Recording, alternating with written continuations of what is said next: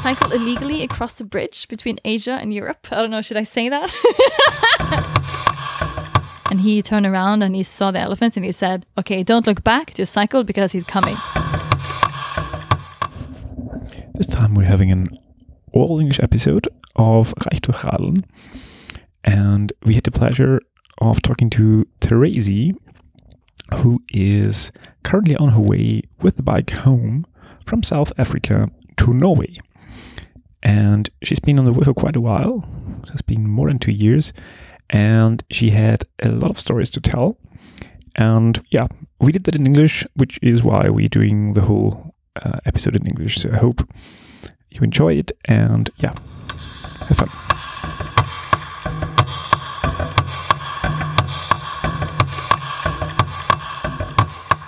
Today we're having an all English episode because we have the honor of hosting Tracy Hommersand. Yes. Oh. if I mispronounce your name in a very impolite way or whatever, uh, you just have to correct me. That would be fine. I know it's hard to pronounce. It's it's okay. Everyone has their own version. That's good. Uh, um, thanks for taking the time. Uh, we invited you because you're on the way home from South Africa all the way to Norway and basically everything by bike, Mm. Which sounds like a great adventure. And we just wanted to ask you some questions and maybe some more creative questions than you got, get asked um, normally. Um, yeah, That's about I, the trip. that's why I said yes to coming to you because yeah, I do like when uh, yeah when there's more creative questions and not only the same ones all the time and um yeah and there being more opportunity to talk more about depth and not only about you know the very obvious things. So yeah. Okay, that sounds good. Can we just start with what brought you to South Africa in the first place? Yeah, um, I was studying for my bachelor's degree in development studies. So it's like socio-economic development in the in the global south. And um, yeah, during that degree, we had a two semester of student exchange. The one semester I had in Kampala in Uganda, and the other semester I had in Cape Town in South Africa. And um, I liked it so much in Cape Town that I knew that for my master's I wanted to come back and do it there. So both my degrees are from Norway, uh, but my master in political science I've spent pretty much the whole time in Cape Town. And um, yeah, when I was done with my master's, I didn't feel like leaving or like going home. So, so uh, let me put this in um, uh, time perspective. This Ah. was how long ago? Uh, okay, wow, yes. Uh, I moved to South Africa in August 2011. Yeah, so it's eight years ago, I think. Nine years. Almost nine? I Yeah. nine. Okay. Wow. yeah. Yeah, um, South Africa is uh, for those who have been there. They know it's a very, very special place, and I think it's is easy to to find a home there. Um, yeah, for for different reasons. I think it's very diverse. Yeah.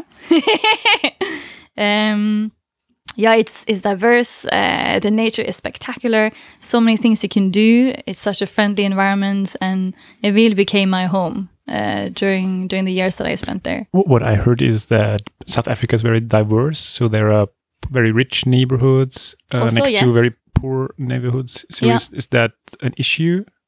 Uh, of course, it's an issue. Um, I think I can't remember if it's South Africa or if it is Brazil that has the highest uh, income difference between rich and, and white people. Uh, so yeah, I mean, it just gives you an idea about how huge this gap actually is. Um, but I think if you're if you're middle class in South Africa, um, I think you have pretty good opportunities. Um, and um, yeah, i mean it's uh, yeah, it's it's interesting depending on your economic situation. I guess you can say, oh, I love South Africa, or I find living in South Africa is very difficult. Fortunate for me, you know, um, I yeah, I've had enough to to be comfortable in Cape Town. But of course, uh, on a daily basis, you can see people who, who are not in the same position.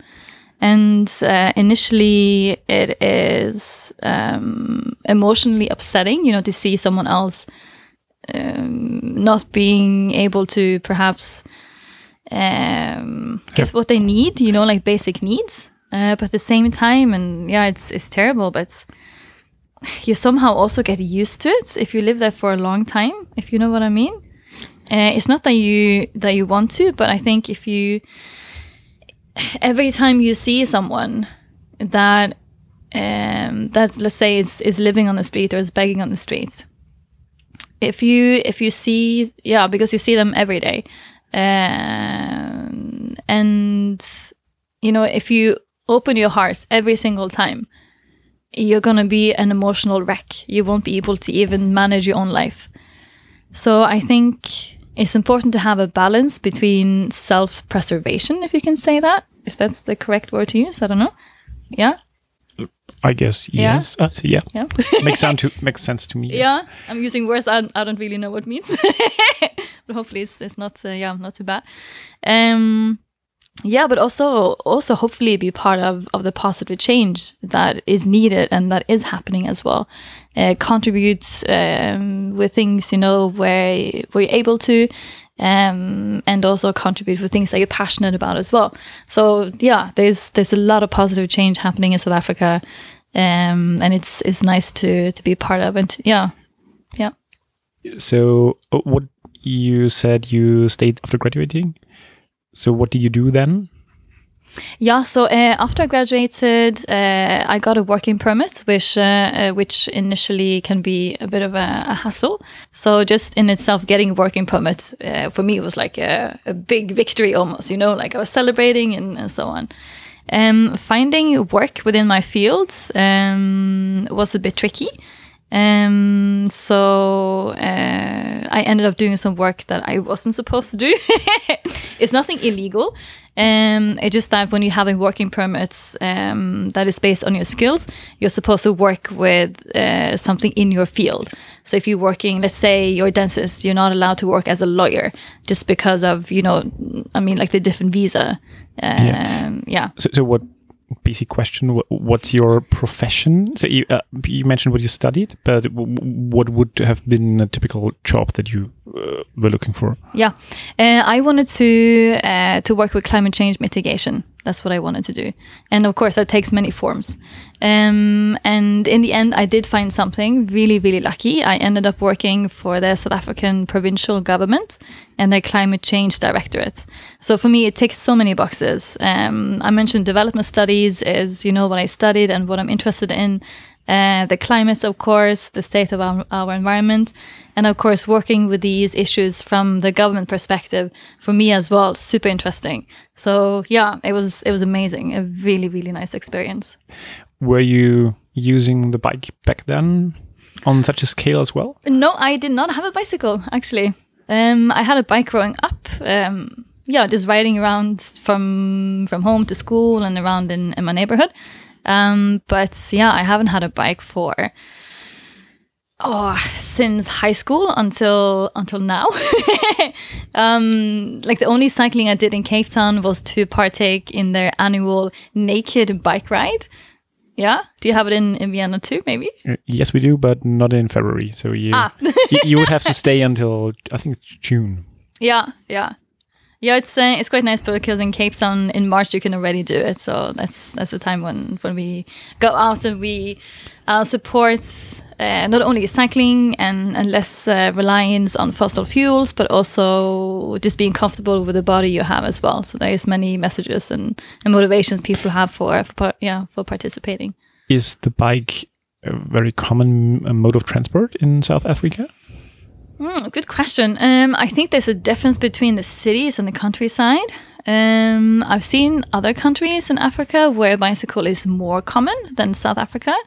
Um, like already from Zambia and Malawi, um, a lot of people on bikes.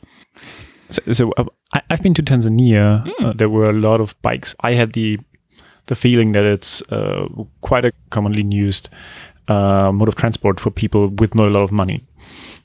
Seemed to me that way. So it's is is it like that when when there's more wealth in, in countries they they tend to get rid of the bikes It And seems start like it. getting Yeah. cars or whatever Yeah, and then there's uh, there's uh, a select few that are kind of rekindling their relationship with bikes later on when they grow a little bit older, and you know they're part of the uh, of the hip bike uh, community that uh, yeah that at least when I was there was was definitely growing in Cape Town.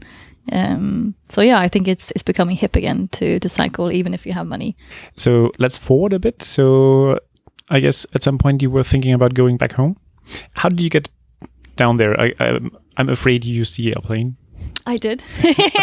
yeah. Um, I I flew down, and uh, that was before I I even had the idea of not to fly. Um, I think with time, um, I learned more about the states of our environments, and uh, I guess I felt that I wanted to do something myself as well. I think, of course. Um, we need changes uh, in general uh, in society and the structures that surrounds us and that we are a part of. Um, everything from institutions and organizations uh, need to do something, but of course, individuals too. Um, and I mean, I was recycling, I wasn't really eating too much meat and all of these things. But uh, yeah, um, I, I really wanted to do something more.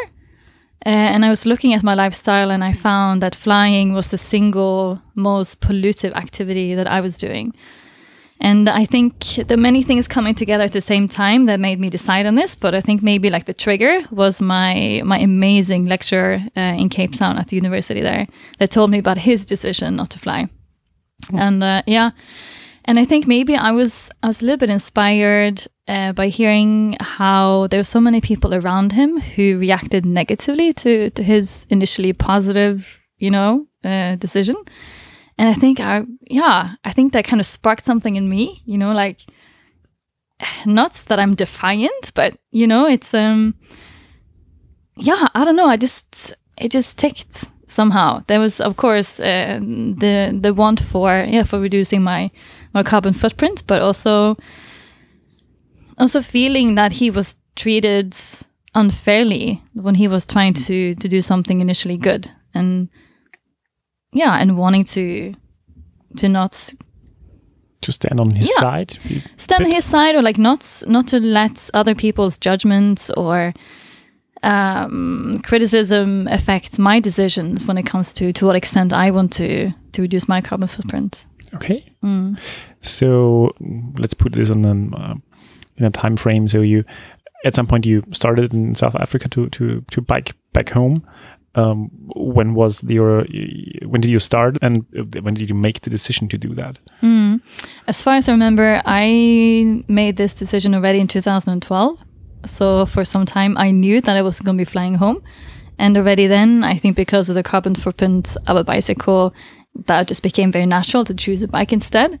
And um, just the idea was cycling, you know, across Africa all the way home. It was just very alluring.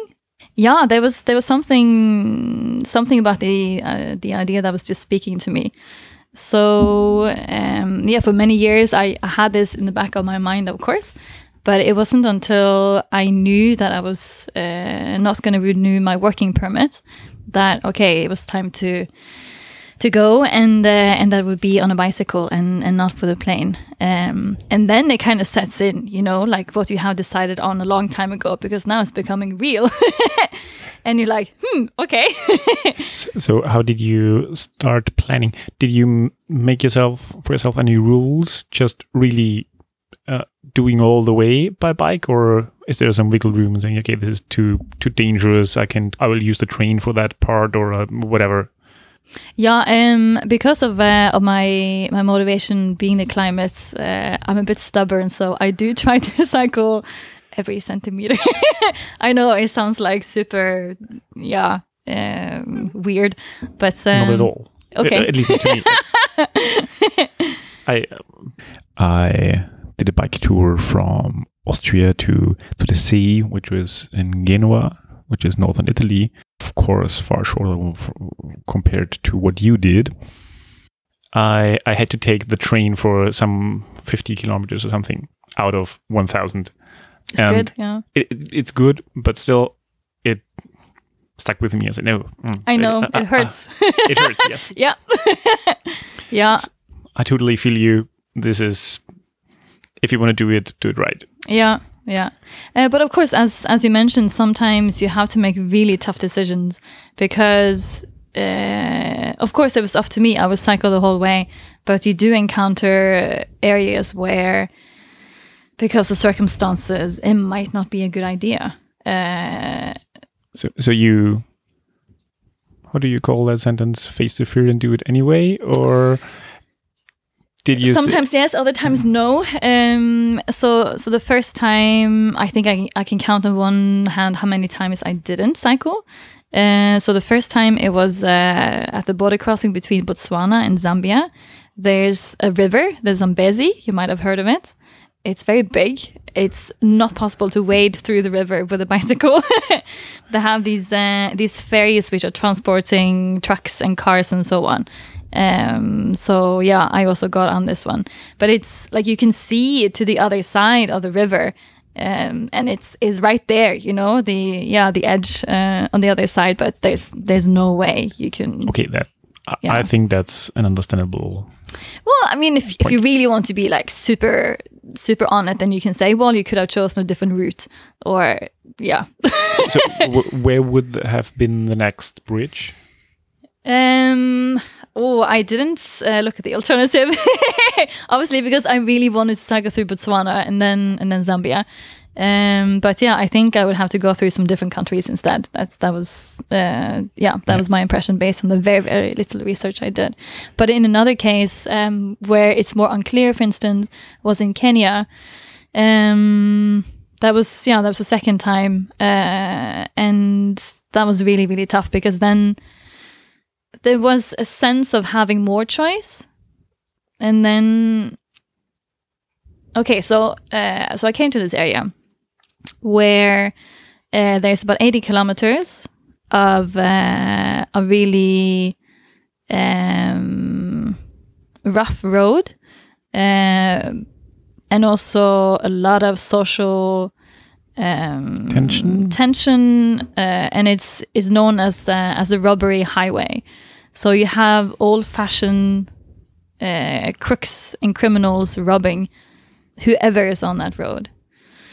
Um, and as always, when you when you're cycling, you know you're trying to get good information so you can make good decisions. That's you know uh, a must. And so I was trying to talk to different people about this. I was uh, talking to um, the police uh, because you go through different police checkpoints along the way. Um, even among the police, there were different opinions. Uh, talking to the locals, of course, um, among them, they they said it's not worth it. It's really not worth it. Um, you know, they were telling me about family members of theirs that had been killed for for petty reasons, or like they didn't even know why. You know, they they were just in the wrong place at the wrong time. Um, and then I spoke to a few other cyclists that uh, that actually have done this route before, uh, I was really lucky that I heard about them and and I was able to to get in touch. And um, yeah, this one guy he had teamed up with another male cyclist, so it was two guys, and they cycled, and they said it was fine, and they didn't have an escort. But they knew about another couple, a guy and a girl, and they had had an escort. So people do different things. So I was trying to negotiate with the police to give me an escort, but they wouldn't. So in my case, I would either have to do this alone or I would have to get in, in the back of this police vehicle. So it was it was really really tough. Like it might sound silly, you know, if you're not in that situation, but it really was a very very difficult decision. I really did not know what to do because the the um the wants and almost the need to cycle is so strong, you know, that you really have to hold yourself back from not doing something irrational, right? And um, yeah, in the end, uh, I ended up sleeping at, uh, at this police uh, station. That was like the last checkpoint before this area started. Sorry. Yeah, I was uh, I was sleeping at the police station. Um, that was the last checkpoint before this this gray area started. And uh, in the morning, um, yeah, I asked the, the guy in charge there uh, a few more questions again, you know, hoping, you know, that somehow he would say it's okay, but of course he didn't. And then I asked him when was the last attack, and he said last night. You know, and then okay, you know, but yeah. I know it was it was really tough, and then I got in the car with my bike, and then when we started driving, I just started crying. Okay. Yeah. Yeah. Imagine. yeah. Yeah, Tough decision. So, and I guess it's not like saying, okay, then take the next road, which is five kilometers away. It will Exactly. be exactly. in through the next country or something like that. Yeah, a massive detour. Yeah. Yeah. There was also a, a, a dam in Egypt um, that was also a little bit difficult to cross with a bike, uh, quite a big dam. Uh, so I took the ferry. And then the biggest stretch I didn't do on my bike was from Israel to Turkey uh, because I did want to cycle through Syria with, you know, again, conflicts and. And um, yeah, and I was I was getting reports uh, again from different sources. It's so important to have good information, um, and and most of my sources they said it's still too unstable. It's not a good idea. Um, I had colleagues or friends working for the UNHCR, and they were the ones saying this. So it's people on the ground, and yeah, so so I didn't. I can imagine. Yeah, I think that makes sense. Yeah, um, and uh, and for for that journey across uh, across the sea, um, I I found a sailboat instead. I didn't want to take a ferry. I think in my mind, also sailing, it's I don't know, could be fun and like romantic. so really, really lucky. Um, I was uh, oh, I became members of or member of all of these Facebook group for sailing uh, everything from like women sailing the Mediterranean to these uh, obscure Israeli sailing groups, like you have no idea, just trying to find a sailboat that was going that time of the year because it's winter and nobody goes. And um, I was walking around in the marinas as well, talking to people. Um, and in the end, I just randomly met a German couple um, in a marina up north in Haifa. And they are sailing around the world, and they were gonna sail uh, from Haifa to Cyprus and then to Turkey. And they said, "Sure, yeah, if you want to come with, then that'd be cool." So, yeah, just after after New Year's uh, last year, then then we set sail. That's cool. Yeah. so, um, how did it all start? So you you bought the bike extra for your for your trip? I did. Um, I got my bike two weeks before my trip. um, a very, very good friend of mine in Cape Town, he helped me out with the, with the bike. He imports bicycle parts uh, from Soma, uh, that is based in San Francisco. And um, yeah, and he pretty much designed my bicycle. Uh, which is amazing because I don't know anything about the technical aspects of a bike. Um, I mean, I know how to fix punctures and I can adjust my, my disc brakes, uh, but I can't fix a spoke or you, you know anything else. So I'm really lucky that nothing bad has happened either. It's a it's a real like workhorse what I have. Um, so so yeah, it's uh, somehow it's um, it's treating treating me really well. okay. So, so how did you start planning? Did you really plot out your your route with GPS points? Um, uh, wh- what tools did you use? I I use well I got a tip to use Maps Me, um and uh, yeah I since I was leaving South Africa and the African continent for me it's been important to to not only cycle but also to you know to see some things along the way as well which I don't know if I would get a chance to see later since I'm trying not to fly. Um, so my route planning pretty much was like, okay, so I'm going to this country. What sites are there? Where are the sites? You know, making pins on the map and seeing, okay, can I draw a route that's somehow logical between these different places I want to see? Uh, yeah, sometimes I I had to decide not to go somewhere, but most of the time I've been able to see what I want. So yeah, it's um, and it's very much. Um, I mean, I'm I'm sure other people and and you know this as well. When you travel in this way, it's a combination, of course, having somewhat of a plan, like a rough plan before you start, but also being open to suggestions and ideas that you, yeah, that you get along the way. Um, and I'm realizing that I'm very driven by my emotions as well. Just if I feel like doing something, you know, I do it. If I I'm tired of, let's say, tarmac and I feel like gravel, okay, cool. I find a gravel road or the other way around. Um, if I want mountains, okay, then then I choose mountains. So yeah, it's it's nice to have that the diversity that everything is not just straight and and flat and, and boring in the end. Yeah. So, so what did a typical day of cycling for you look like? How, how far did you go in general, if you can say it like that? Yeah. Um. Oh, I've slowed down so much. It's it's embarrassing. um, in the beginning, uh, well, okay, first, you know, I, I got into into the cycling. Uh, the, my first day, I did like 30 kilometers, and that was, you know, like a real struggle for me almost. Just never having cycled with panniers before. Seriously, I didn't do any training, like nothing, absolutely nothing. Um, yeah, and then, you know, all the luggage and, and the heavy bike. Uh, but then quickly you yeah you develop stamina and and muscles and so on. So i think even on the fourth day i was doing like 70 kilometers or something.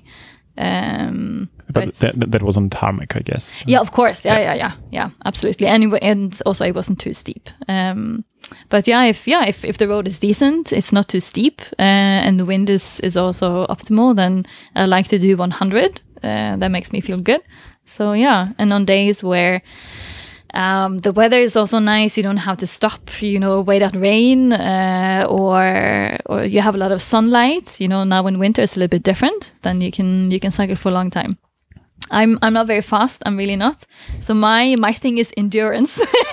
so I cycle for a lot of hours, but I get there. That's cool. Uh, yeah. So, what uh, equipment wise, what did you forget did you have everything with you or did you have to buy something on the way?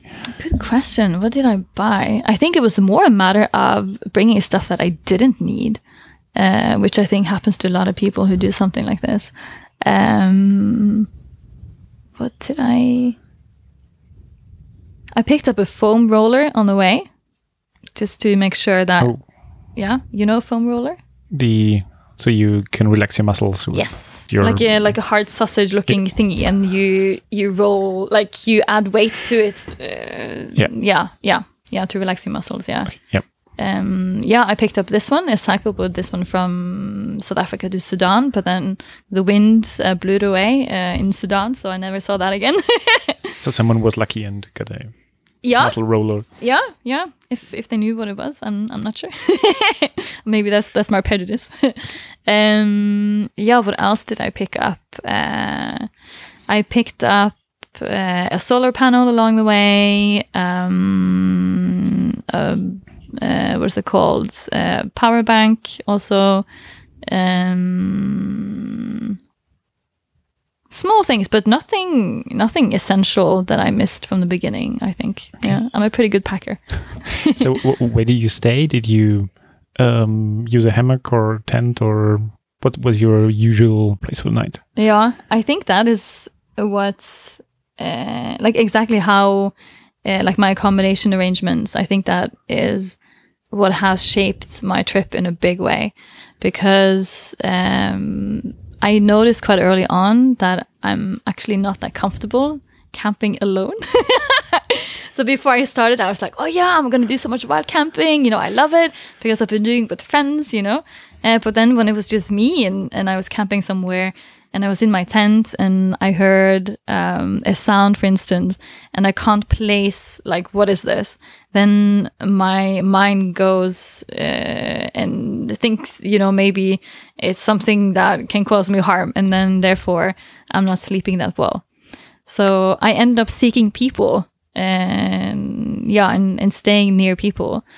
So even though I had my tent, um, yeah, there hasn't been as much wild camping as I thought, but more camping in people's gardens. Um, yeah, before it gets too dark, because I don't cycle uh, after dark, uh, I I find a house. um, and I I go over and, and I knock on the door and uh, or like if someone is in the driveway that's that's more like it um then yeah I say hi and and I mean it's yeah you explain like what you're doing and and you ask if yeah if you can put your tent in the garden and 99.9% has been saying yes for these two and a half years. Yeah. Like in an overwhelming yes. Yeah. So I'm sensing a a general trust in people. Yeah, yeah, and them also trusting me. I think. I used some some bit of couch surfing. Yeah. Did, did you use that as well? Uh, I have been using it a bit more from Jordan on. I used it a bit, uh, but yeah, there's a lot of admin. You know, you have to organize things and so on, and uh, it's just easier to just say, "Hi, can I come and put my tent in your garden?" and I think there's there's something so amazing about those experiences as well when you you have a yeah, I mean, you have a person that's not expecting you. You know, suddenly you're standing there, and uh, and maybe you know you look very different physically from from that person, uh, in terms of you know your color or um, or something like this. Um, sometimes there's a language barrier as well. Um, yeah, there were have there were times where we couldn't like we didn't even have one word in common. Maybe if I've been on a gravel road um, the whole day, you know, I'm perhaps a you bit look filthy. right? Yeah, yeah. And you know i'm sweating like everyone else so maybe i'm even stinky. And and i mean can you imagine someone like this rocking up you know at your home uh, and you don't even speak the same language and you say yes of course come you know? It's just yeah i i find this to be amazing just um it's it's difficult to actually put into words but i think gratitude is the feeling that I've had from day number one, uh, from people just in various ways and very profound ways, helping in some way or caring for me, you know, and and actually showing love. And there's there's so much love and support between strangers. There really is, and and I'm I'm happy to to talk about it because I think way too often we are afraid of other people, and I think not only after watching the news, you know, which solely focuses on the negative and the and the sensational, but I think also the general discourse in society is uh, that there's certain like you know we group people and then we add labels to those groups, and some groups they get very negative labels, uh, sometimes unfounded, and and it's so nice to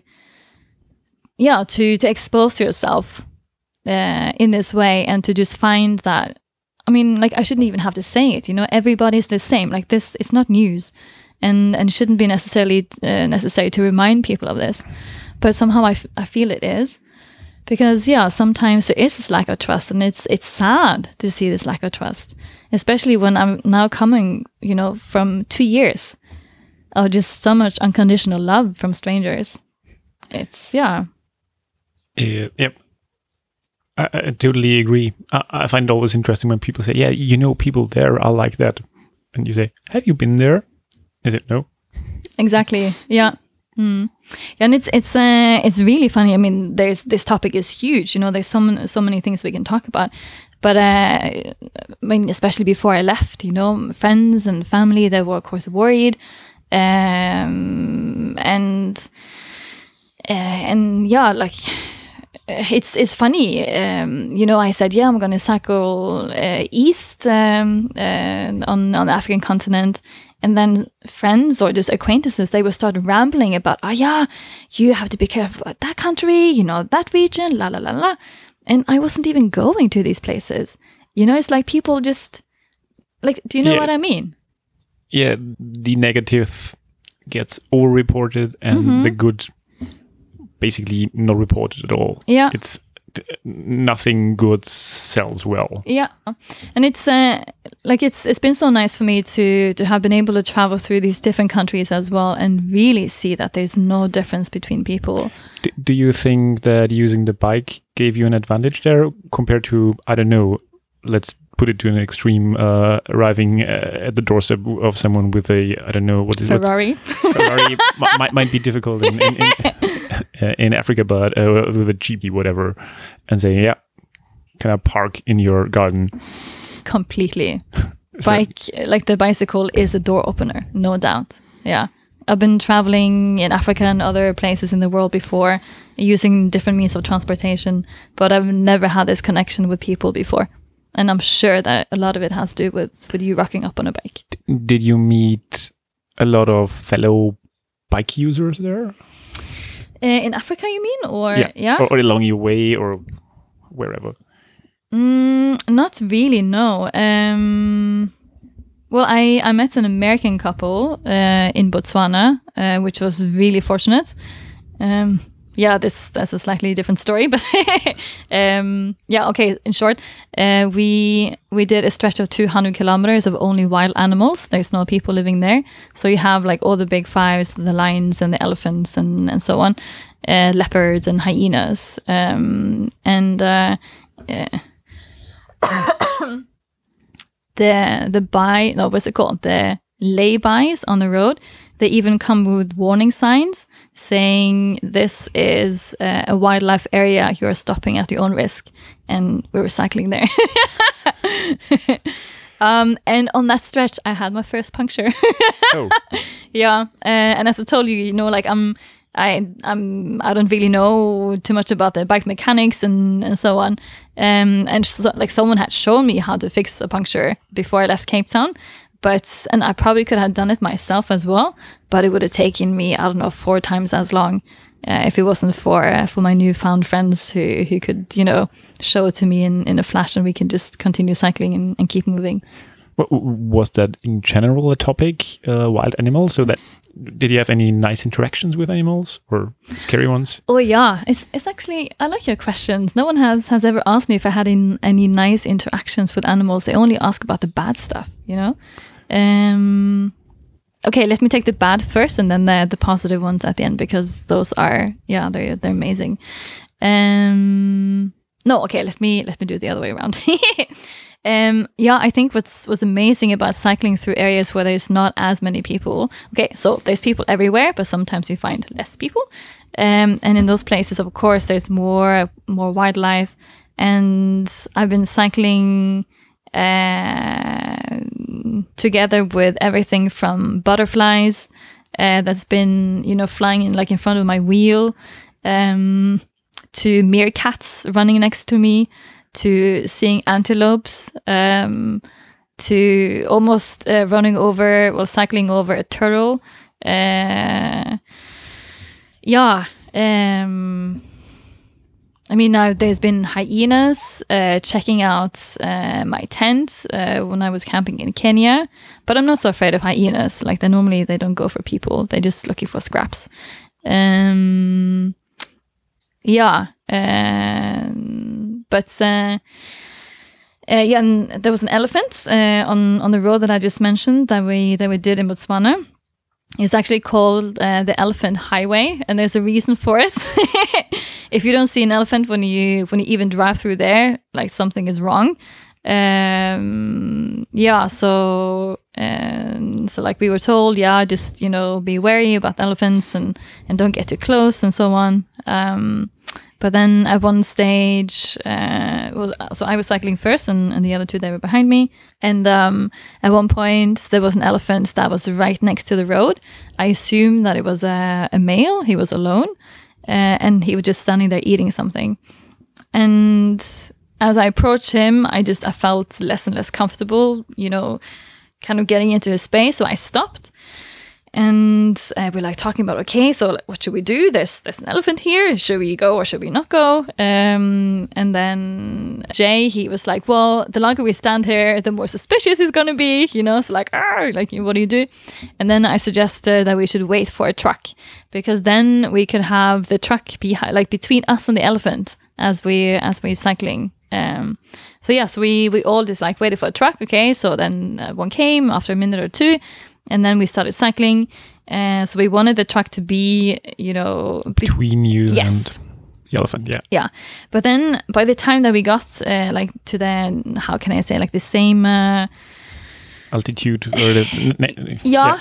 Yeah, uh, like yeah, as we were facing it, like right opposite it, um, the truck was going too fast. so then suddenly, like we were right there in the face of this elephant, um, and he wasn't very happy. So I think all of us just we found a gear on our bikes that we didn't know about, uh, and just pedaled like this was it. Um, Jay, he he was the last one, and he turned around and he said, and he saw the elephant, and he said, "Okay, don't look back, just cycle because he's coming." So just like all like all the attention is just on getting out of there as soon as possible. Uh, it could have how, been How fast can an elephant run? oh like 60 kilometers per hour, I think. Okay. Yeah. So if he wants to, he can he can kill you. Yeah.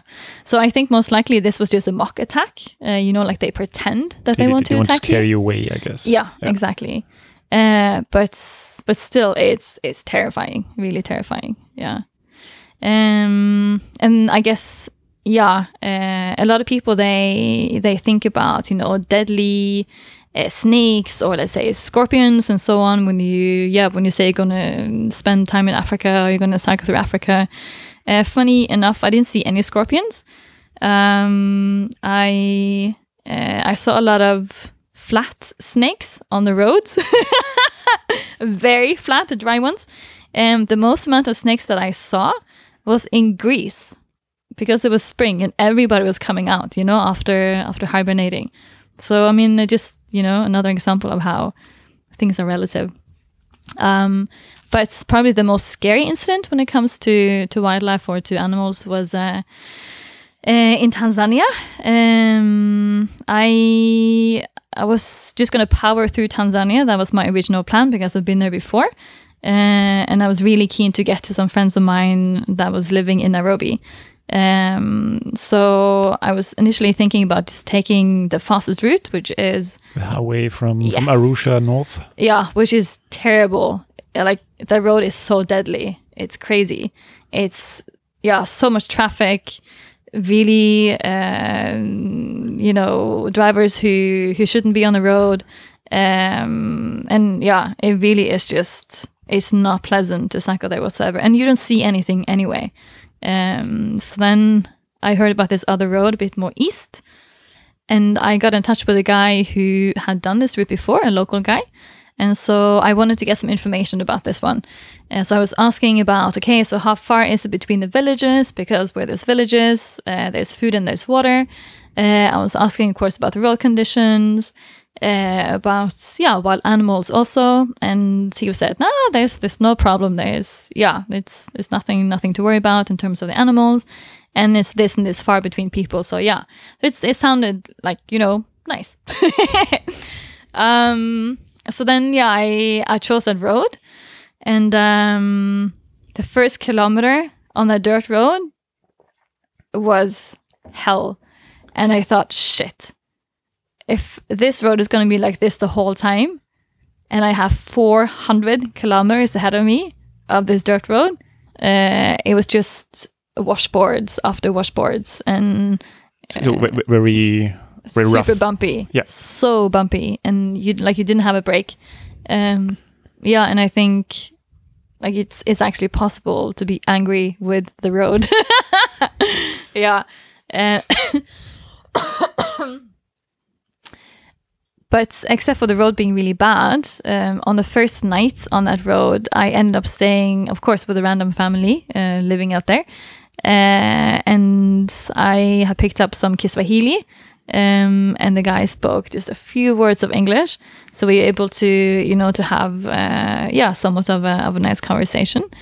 Um, uh, and then at one point, he he said Simba to me, and I'm like, "What do you mean, Simba?" Uh, because of course I've seen Lion, lion, King. right? Yes, Yeah. exactly. Yeah.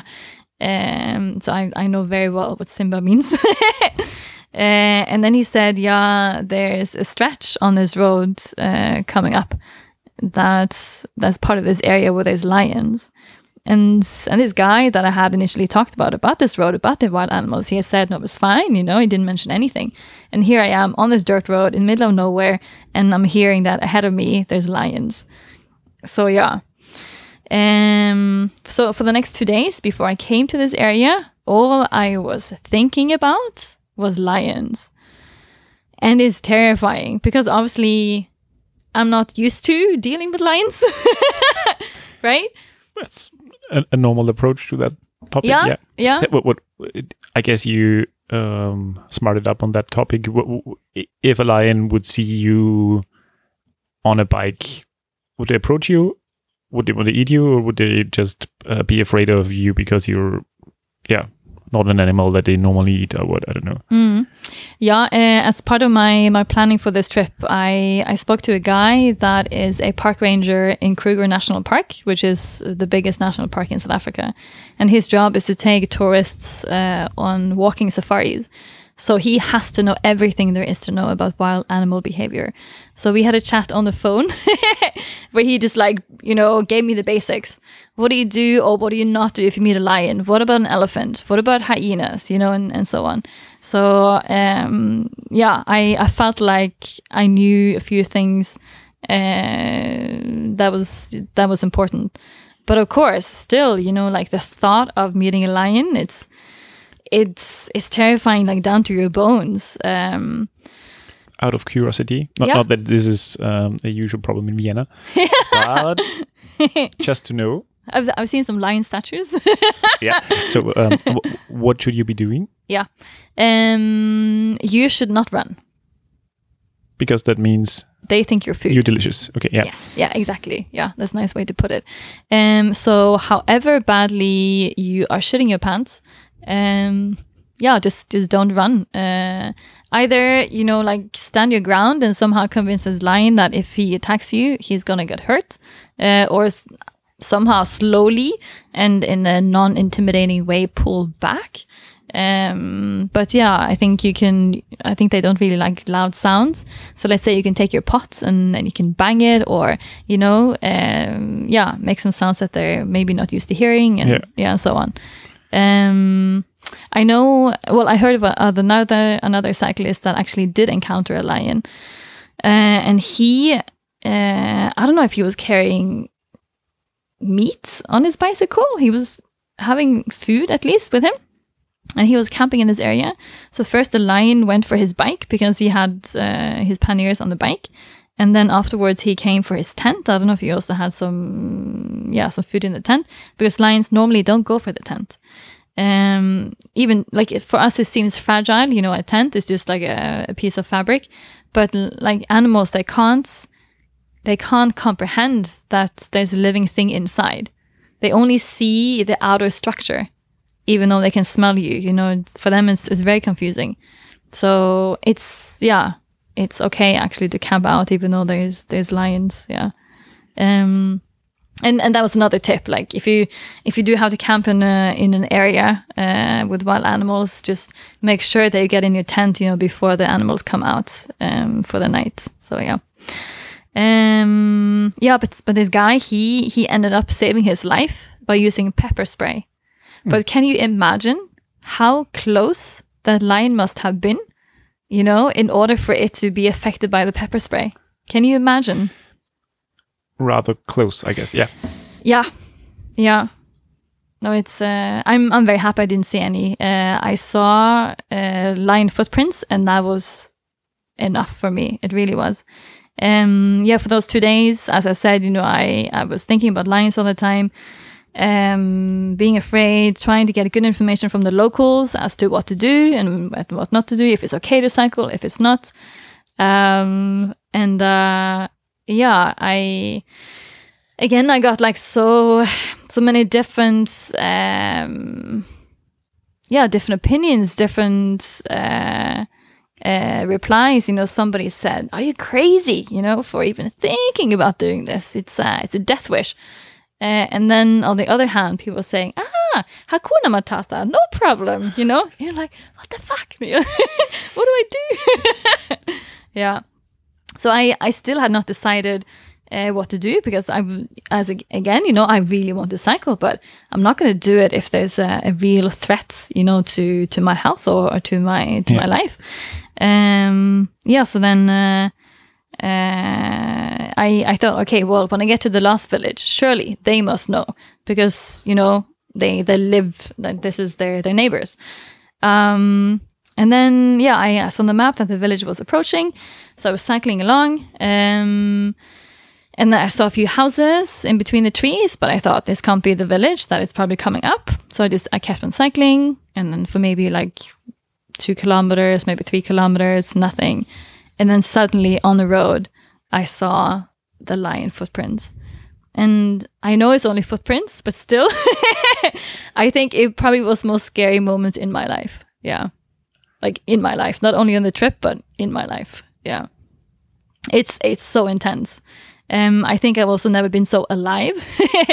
uh, my senses just. Uh, uh, I don't know, like being spiked or you know, just um, like like uh, my art like i feel like my my ears they were just you know growing and uh, as if you know like all the hairs on my body they were like receiving information or you know just like everything. Is just uh, trying to make sense uh, of your surroundings and yeah you really are in in, in survival mode um, and uh, and I knew, like I, I, remembered my friend, you know, saying don't run. So I got off my bike and uh, I had my bike, uh, well, my my back uh, against the bike, and I was like scanning the terrain uh, the whole time, looking for lions. um, and uh, in my in my hands. Um, I I had a I got another tip from someone who who also had been cycling and had uh, had yeah encountered some lines um, that you can make a, a flamethrower, so like do it yourself flamethrower. So it's just a, a, can of you know some like aerosol can, and then you have a lighter, and then there's a flame. And of course, lions and so many other other animals they don't like it, so they yeah, yeah so they stay away in those cases so yeah, I was standing there with my uh, with my can in my one hand and then my lighter in the other one. I had my pepper spray around my my neck, uh, and my my handlebar pannier was open, and there was my knife, you know, like uh, ready to to be used if I had to. Not that I would, you know, have been able to to inflict the lion any harm. I think with my knife, but uh, yeah, it was it was intense. It really was intense. Okay, was so how did that episode end? So you, you that was at the beginning of the um, the village. Yes. Um. Well, it was just right after, right yeah. after the village. So I somehow I passed this village without even knowing it. Yeah. So I was already I had entered like the lion territory. Um, and uh, yeah, and I stood there for I don't know how long, just like completely frozen, just scanning, you know, like the whole time um, and then hoping that there was maybe going to be a, a, random bus coming by or someone on a motorcycle or something on, on this dirt road, which of course didn't happen. Um, and then, yeah, I I was able to kind of cool down a little bit and then look at my map to check how far away from this village I was. And I saw that I passed it with about three kilometers. Yeah. So then, uh, yeah. So then I I decided, you know, I yeah, I can't stand here the whole day, so I decided to cycle back.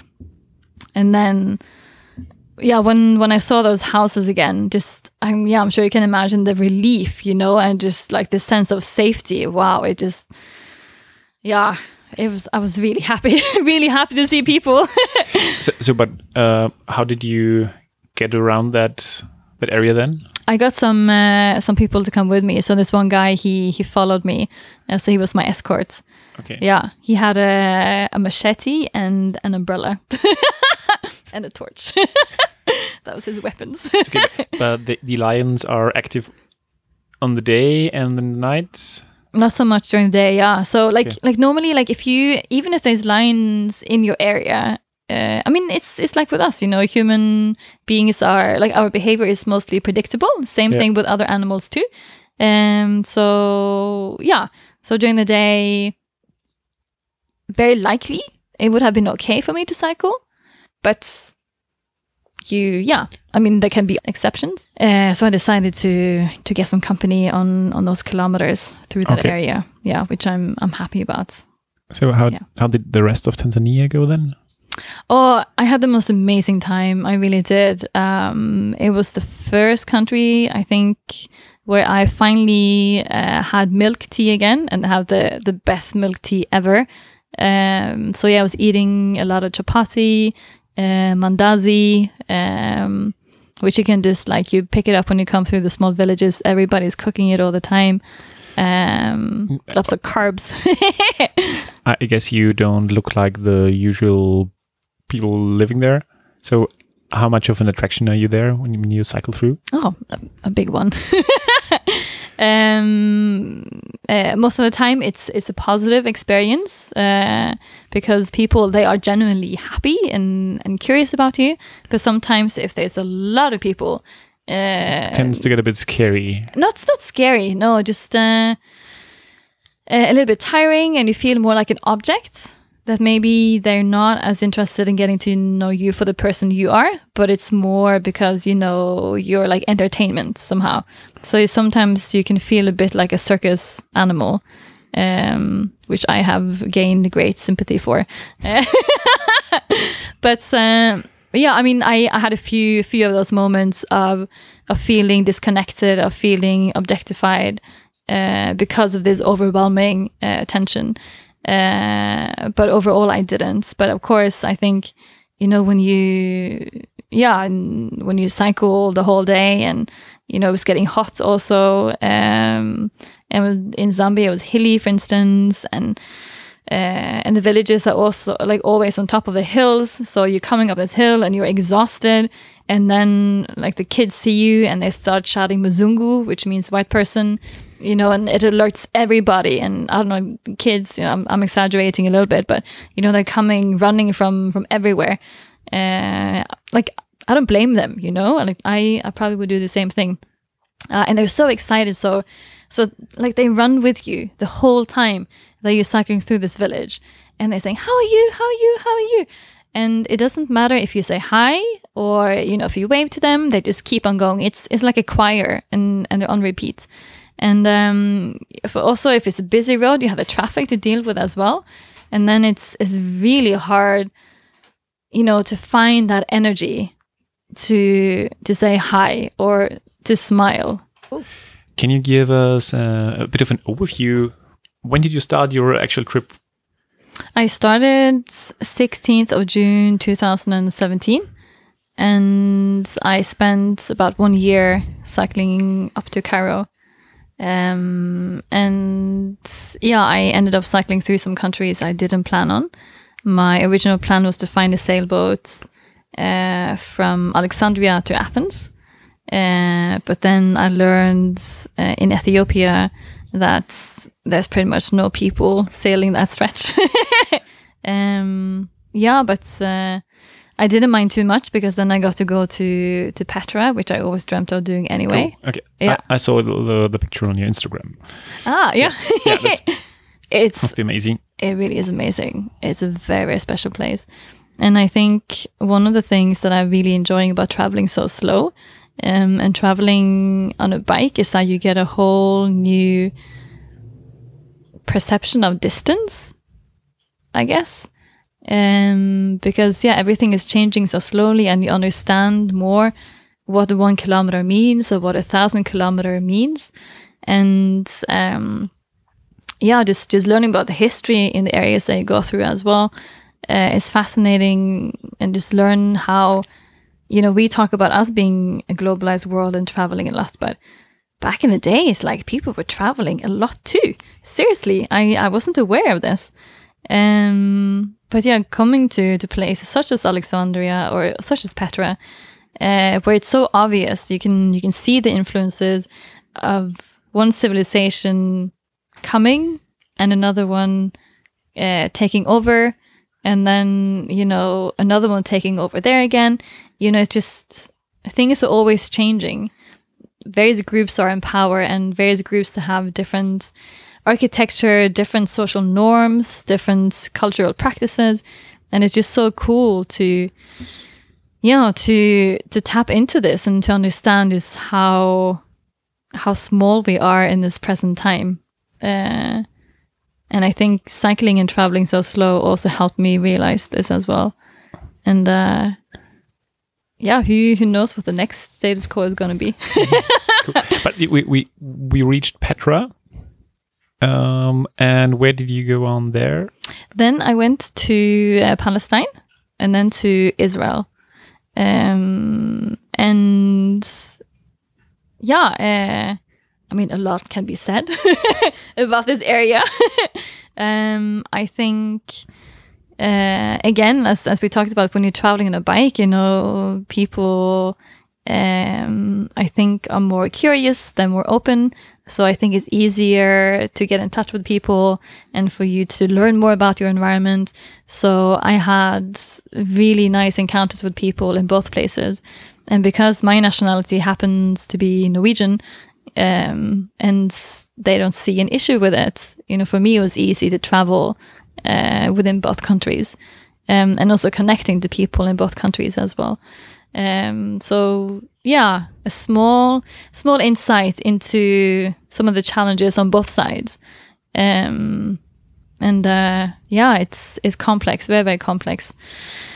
Um, but yeah, I yeah. I, I can imagine that this is very intense there. The, the, the- what, what, yeah. what do you experience? yeah it's um i i felt like there was definitely definitely no no security threat for me to travel Yeah. either in palestine in in the west bank i must emphasize it was, it was the west bank uh, or in israel absolutely no no threat to my security whatsoever Okay. Yeah. So to make it easier for me, I just opened the map. So Yeah. yeah. so yes, true. You would have to go to through Syria if you wanted to go to Turkey. yeah So it, the alternative is Iraq. I don't know if this is much better. I did do some research on Iraq because I was thinking maybe I can do Jordan, Saudi Arabia, a tiny bit of Kuwait, and then Iraq, and then Iran, and then Turkey. It'd be a huge detour. Um, but yeah, for various reasons, such as the difficulty of getting a Saudi tourist visa, especially for a non Muslim uh, solo uh, woman. Woman on a bike. Yes, that would be very, very difficult. I've been told by people from Saudi Arabia that you, if you don't have a sponsor there, you don't get in at all. Yeah, yeah. I mean, they're like my impression is that they're starting to open up. Uh, they really are. Um, I know already some people now who's who's been traveling there, which is is cool. Uh, but I think it's sometimes it's just a matter of timing as well. Um, yeah, when I when I was still in uh, in Jordan and you know thinking, okay, where am I going to cycle next? Um, actually, the border between Jordan and Syria just opened up, so you could cross. Um, and then a friend of mine whose goal is to visit all the countries in the whole world before he turns 30. Um, obviously not by cycling. um, he he said that he knew someone, he, he knew a fixer. So if I had enough money, uh, they could, yeah, yeah, they could get me across the border. Um, but then once you're in there, you know, there's still still some people hanging around which I wouldn't want to encounter. I, I Uh, can imagine. Yeah. Yeah. yeah. So you you passed by Syria, I did. Yeah. I did. Yeah. and then you went to Turkey. Yeah, I, I did a bit of a, of a detour in Turkey to Cappadocia. Um, it's, uh, I think the detour was almost a thousand kilometers. One, yes. right? I mean, in, in the bigger picture, it is. but um, yeah, I, I was thinking, okay, so how how can I get to, to Cappadocia? Because I could just go straight to Istanbul, and from Istanbul, I could park my bike and then I could take a bus to Cappadocia, so I get to see it at least. It's like cheating. Right. Like, yeah, but I really, I felt it so strongly. Just, I really want to arrive there on my bike. I really wanted to. Um, it really is, it's such a different feeling, uh, rocking up on a bike and just knowing where you've been, you know, and, and you're there and you've gotten there using your own body, uh, your own physical and also your own mental strength or your emotional strength too. Um, so yeah, when I got to Turkey, um, I was really well to to Cappadocia. I was really lucky to to meet someone who showed me that I can actually I could camp inside the national park. So I camped inside like the most beautiful place in this uh, historic uh, old cave. Um, yeah, I don't have you have you been to Cappadocia or Uh, not do you yet. have an idea of, of what it looks like? Not really, to Yeah. be honest. Uh, it's all of these special rock formations, so they kind of look like big cones. And people uh, back in the days, they yeah, they dug out their houses uh, in these big rock cones. if that somehow makes sense. I, I, think I have a picture in my head. Yeah. That, yeah. Yeah, and they're all like they're really like next to each other, you know. So it's yeah, it looks like lots of sugar sugar cones or yeah, uh, yeah. And, and I slept in there and just there was a bit of a mission to get in there with my bike, but wow, I I was the happiest person around. It just it felt so good and just yeah, so so awesome to be there and and having having rather on my bike. So I'm it was a well worth detour for me. But then, then you went to Istanbul. Yeah. I cycled illegally across the bridge between Asia and Europe. I don't know, should I say that? I think it's okay to say. yeah. So uh, there is no legal way to cycle across there. There are three bridges across uh, this uh, Bosporus Strait, uh, Strait, if I'm pronouncing it correctly. Um, you used to be allowed to cycle across, but according to the ones I spoke to, um, the authorities ended up closing the bridges for pedestrians and for cyclists because there are too many people committing suicide off of them. Yeah. So um, I know that there's some people who sneak across them on a bicycle sometimes, and uh, that was my plan too. So I was again, you know, like talking to people, doing some research to find out if that was possible. Um, so so with yeah, for the one bridge that is closest to Istanbul, they have uh, cameras everywhere, and they have police at both ends of the bridge to prevent, you know, cyclists or pedestrians to Yeah. to cross. Um, but then I really wanted to do this. so um, yeah, I uh, I was thinking, okay, so when when could possibly be the best time not to get caught?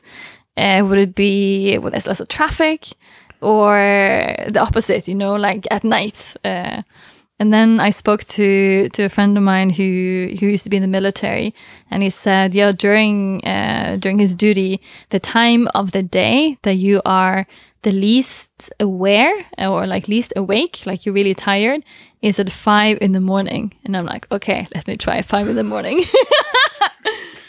and um and yeah i uh i like you know i i didn't like normally i cycle with uh with a, um, a reflective vest Yeah. and lights and so on if i do cycle in the dark but i took it off you know because i didn't want to be visible um and uh yeah, I, I made it up onto onto like the ramp of the bridge, uh, and I saw the police station on the left hand, uh, and then on my side there was a police car parked right next to the road, and I was like, oh shit, you know. Uh, and I was looking at this police car as I kept on pedaling towards uh, the bridge, um, and uh, I was looking at it like, huh, I don't, I don't see anyone in there. Is it, you know, like it kind of looked like the seat was was rolled back, like it was laid back. And I think actually the guy was sleeping the car.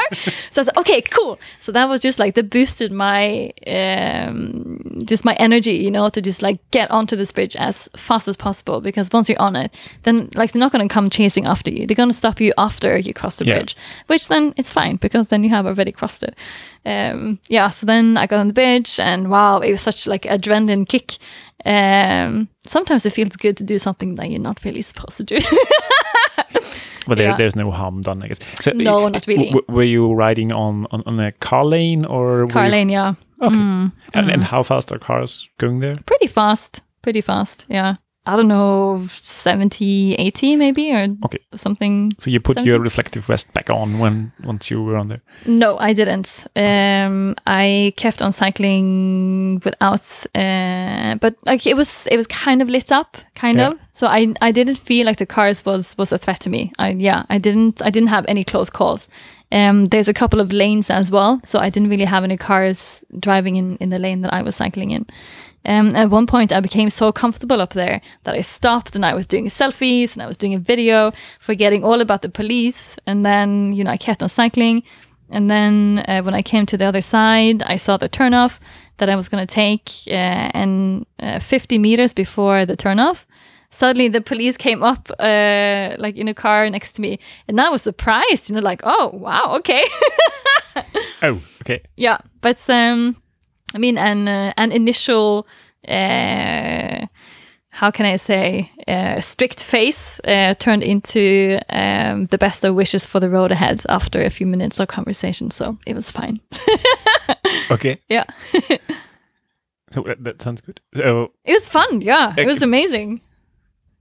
okay, so you you're in Europe, yeah. Yeah, that that's, that was how I entered Europe.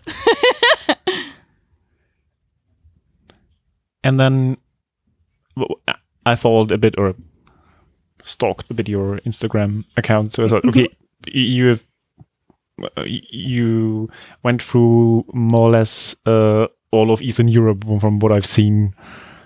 I I stuck to sorry. I stuck to to the coastline more or less. Um, so yeah, I cycled through Greece and then through Albania and Montenegro. Um, originally, I was only gonna do what, like, how many kilometers of coastline does Bosnia have? Ten kilometers or something? Um, yeah, so I was only gonna do this, but then I don't know. I guess I just felt more like going inland to to Sarajevo. So from Dubrovnik across to Mostar and up. Uh, yeah, doing this um, this uh, or Ćiro bicycle track. It's an old train track that has been converted okay. into a bicycle path. It's really nice. I saw a picture of you in Mostar. Yeah. And you went to Sarajevo as well. Yes, uh, really like Sarajevo, and then uh, I continued pretty much uh, through through Bosnia. Uh, only crossed into Croatia by Bihać, so and then to Zagreb. So I almost I didn't cycle like barely anything in in Croatia, but it was it was beginning of winter anyway, so I was fine. You know, if yeah, if I'm gonna visit Croatia, maybe it would be nice to do it in spring or something. Okay. Yeah. Um, yeah, and from there, then I crossed to Slovenia, um, and I had an amazing time cycling through the mountains um, by Novo Mesto and uh, follow the the Soča River up to Kobarid, hiked Mount Stol, and crossed uh, Vršič mountain pass as well. Hardly any snow though. It's um, it's interesting. You know, I I was kind of getting excited about another challenge because Europe is not as challenging as, as Yeah. maybe Africa. So it's okay, snow, like bring it on, you know. Um, but yeah, it's it's been I don't know, maybe a tiny bit of snow next to the road, but nothing like I imagined of meters high uh, snow walls, you know, next to the road and, and that kind of stuff. Nothing. Yeah, not even like nothing that's uh yeah, that's uh, uh resembles it. Yeah. Maybe in Austria you might find some other I hope so. I wouldn't in mind. that area. Yeah, I wouldn't mind. So and, and how did you get get to to Vienna then? So you went through Graz or Yes, exactly. Um, I wasn't going to do Vienna originally, but as I mentioned, uh, in terms of how I plan my routes, I was doing research on Austria, just reading up on, you know, things which are cool to experience. And there are just too many things in Vienna to miss it. So, yeah, here I am. uh, lucky us? Yes. Lucky me too. So in so so you're here now? Cool. Uh, so the the whole trip took you said 2017, nearly three years. yeah, how long has it been now? I think two years and is it eight months? Yeah, it was in June. June? Yeah. Yeah, middle of June. Yeah. it'll be at, uh, yeah, two years and eight months. Yeah. So how did you finance your trip? Yeah, you have to be very creative unless you have an apartment that you own that you can rent out, you know, while you're away on your, your bike adventure. I'm sensing that you're not owning a No. apartment that you can rent out. Far from it. Yeah. um yeah, pulling on different strings and and being creative as you as you go along. Um everything from of course uh, having a tiny bit of income before I started cycling, uh, selling my paragliding equipment, um, which was sad, but it contributed to this trip. Um, yeah, I mean, I don't stay in hotels. You know, I don't really eat in restaurants. Um, people are amazing that provides me shelter, uh, so I can still, you know, I'm comfortable. Um, of course, you know, it, it's a huge contribution when they invite me for for a meal as well. That's that's also part of the puzzle. Uh, I always carry food. Like I never invite myself to things except for Yeah. asking, you know, if I can camp in the garden. Uh, but it happens a lot that people you know, of course, you know, they like they want the interaction and I also want the interaction. And it's really nice to to do it over a nice meal. Uh yeah. And uh yeah, I I fairly uh, recently also did Patreon. Um uh so This is a fundraising platform, right? yeah, yeah, So I have some amazing people supporting me there as well. Um, but yeah, if there's more people who wants to, of course, I. I Okay, we, be we will uh, put the, the, the link in the show notes. Yeah, that'd be really nice. Yeah. So, yeah. but uh, is there something that they get exclusively if they if they support you through Patreon? Of course. Yeah. um, uh, they they are like usually the first ones to know uh, if I cross the border because I'm I'm always well normally like two weeks behind uh, with my posts uh, on purpose. Um, yeah, so so I will you know let them okay now I cross the border to Austria. Uh, this and this you know is what I have planned for for the next couple of weeks. Uh, I'm doing videos um, that I, I do especially for them.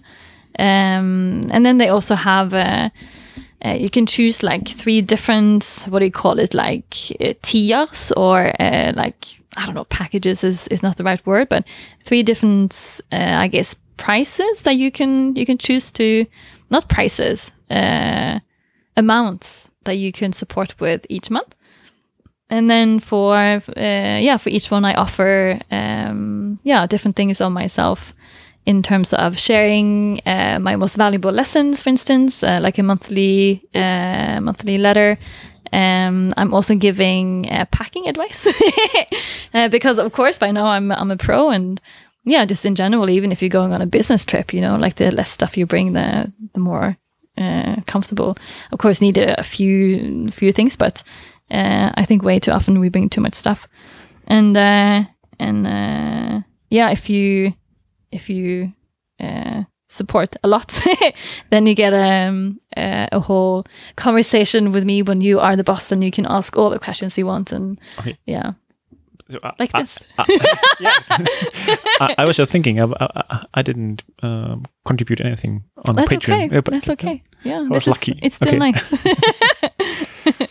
So- but yeah, I mean, like over. I just want to say overall, it's it's uh, this journey is possible because of everyone's help, you know, of of some sorts. Uh, I mean, I've also been writing articles and for newspapers and magazines, and that also has been giving me a bit of an income. Um, I'm doing presentations, but I've been doing them for free. I think now would be a good time to start, you know, maybe uh, getting paid for them. I think that could be nice. is there something that the trip has changed your perspective on? I think to some extent I won't really know how it has changed me or the outlook on life or or specific things until I'm done with the trip, if you know what I mean. Like I'm so I'm still so very much in it that I think it's it's difficult to analyze yourself. Uh, You, you have to get some distance to the whole Yeah. process, I guess. yeah. So, wh- wh- what is your aim? Where are you going? Uh, the North Cape, yeah, that's where I'm ending. Okay. yeah. But is that where you where you live? You don't live there anymore.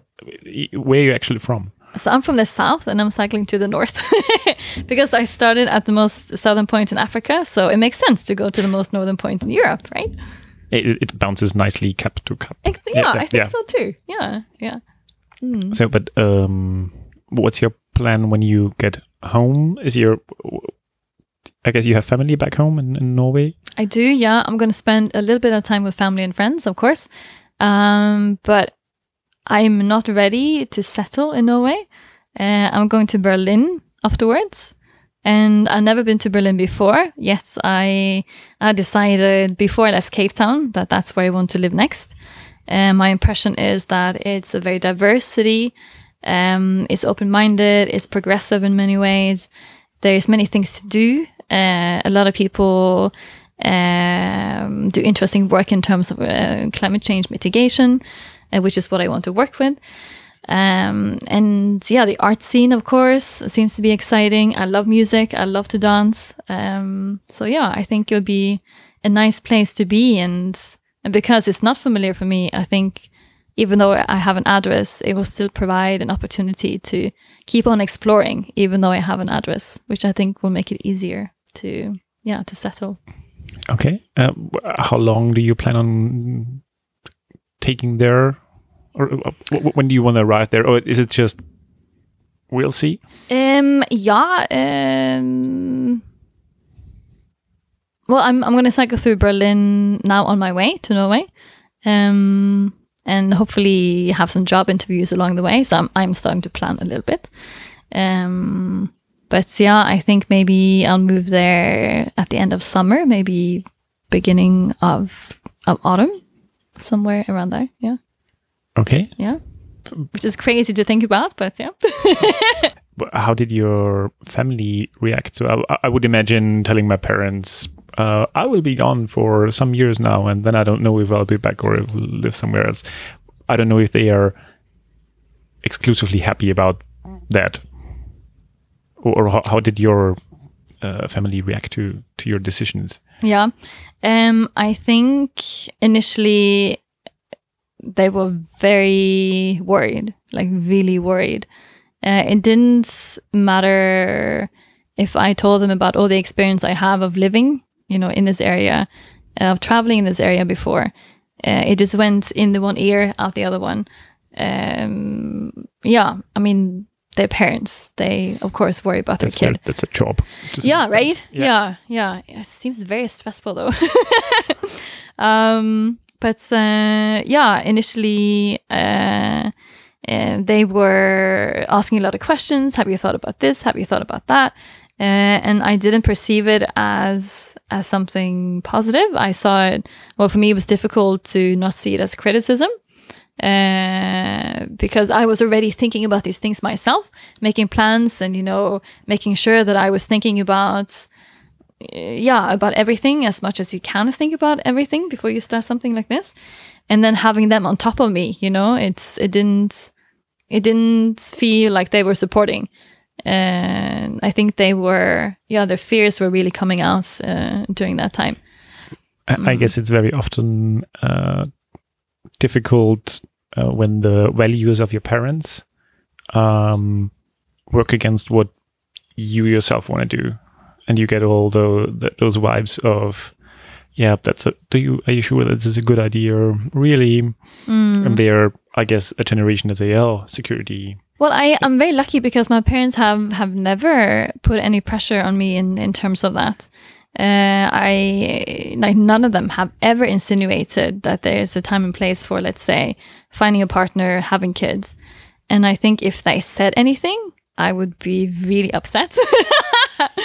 um, yeah, no, I I really think one should be very careful, uh, even you know, even if you don't mean anything by it, uh, when you say to someone, whether it's a family member or a friend or something, because yeah, I think it's it can be loaded for someone, um, yeah, to to hear others say this, because yeah, I mean, they are there are these expectations sometimes in, in society. Um, but yeah, I, I never had it. Um, it was more that I think my mom, maybe she actually thought that I was going to die. um, yeah, and I mean, it's uh, it's not coming from a very rational place. Uh, it's just fear. And uh, we were skyping two days before I started, and I've never seen her like this before. Never. It was the last time we skyped. Uh, before, yeah, before I got on the bike, and she she was crying from I don't know, there was something deep, deep inside of her that was coming up. I've never seen it before.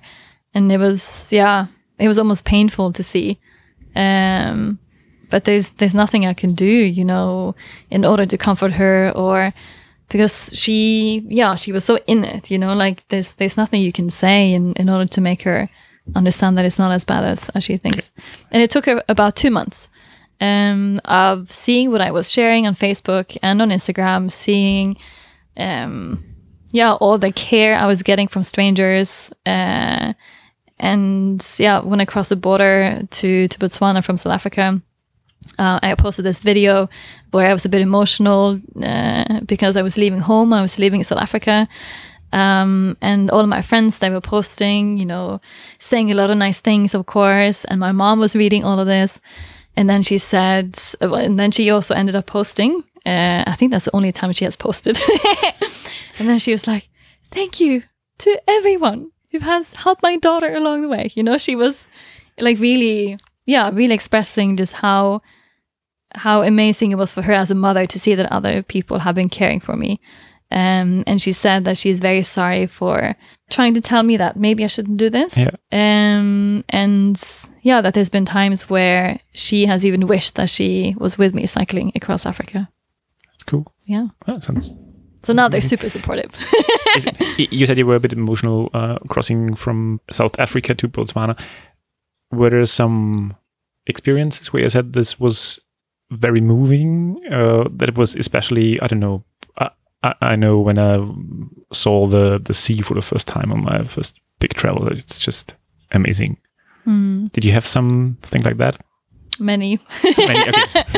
um, I think, uh, of course, like the as you say, the landscape can sometimes just really, yeah, really, really make you feel, uh, yeah, like connect with with those deeper feelings. Um, so I've I've had that. um more than once, definitely through Sahara, for instance. It's so beautiful. It's just deserts It's just sand, you think, but then when you're there and you're cycling through it, I, I felt I was cycling too fast to take everything in. Um, even though it was just sand, you know. Um, yeah, when I saw the sunset uh, after a whole day of swimming uh, or floating, I should say, in the Dead Sea, and how the sun just colored the mountains red, like bright red. That was another very, very special moment. Um, setting sail from Israel to Cyprus, of course, also very special. Um, but I think some of the most profound moments has definitely been with people. When you are making connections with people who are seemingly very different to you. Or not even that like you know I, I can also have these experiences with people that are very similar to me too. But just that human connection for me is very important. I think yeah because i i travel alone the social interactions obviously become important for me. Uh, if i want to talk to someone for for whatever reason i can't just turn around to my friend because he or she is not there. Um yeah and i haven't developed the habit of talking to myself yet. Um yeah so uh so yeah when i when i meet people and when i stay with people um it really provides that human connection which is so important i think uh, for being happy on the road at least in my case um, of course, happiness comes from within, but at the same time, we're not an island. We are social beings. We need to connect. We need to have meaningful interactions. So when you have those, I found in this setting, I I really really appreciate them. Um, and maybe yeah, maybe they somehow feel more special because because of the context. Like things can be more intense maybe when you travel in this way. Um, so yeah, I think you're able to connect instantly with someone. Okay.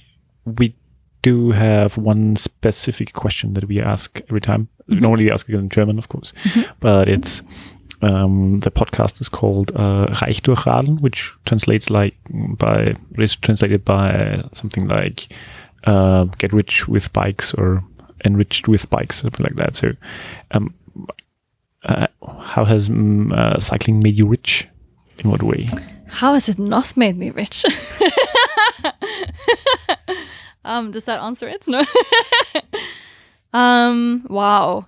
The way that you experience the landscape you go through, uh, the empowerment you feel because you have taken yourself from A to B using, you know, your own energy, your own body. Um, the uh, the happiness from having cycled up a hill, uh, struggled a little bit, uh, you know, putting in a lot of effort, uh, but then when you're coming to the top, just having the most amazing view and and in the process realizing that challenges are a part of life and and they're good um, and one shouldn't be so afraid of them. Um, I've learned so much also in terms of just having to deal with whatever is coming your way. You know, like when you're when you're out there cycling, uh, you know, if yeah, if something happens, okay, like there's no alternative. Like, what are you going to do? You just you just do it, right? Uh, so I think you, yeah, you find that you have more strength than maybe you initially had. Um, yeah, I I think you appreciate many more things when you also travel in this way. Uh, when you, to some extent, are a little bit deprived, maybe. um, and I also learned to, yeah, to to take more initiative, to put myself more out there. Uh, I've learned not only with cycling, but I think also with age, you know, that if you, you know, life doesn't wait for you. You have to create what it is that you want. And I definitely see this on my trip. Yeah. Definitely. It's, yeah, it's up to you. I think those are perfect words to to end uh, an amazing interview. Thank you very much for your uh, the stories from your trip. I enjoyed Um, sharing. It's it's nice, yeah. nice talking about it. It's nice listening to it, and yeah, uh, I will just follow you on on Instagram, and yeah, maybe invite you back from your next adventure, whatever that will be. yeah, you know where to find us. yeah. I'd love to. Thank you, Teresa. Yes, it works. Thanks. Thank So, you. Enjoy Vienna, and yeah, uh, yeah, I'll check up with. Uh, get back to you when you come back here. Yeah, and uh, and don't be shy. Say say hi.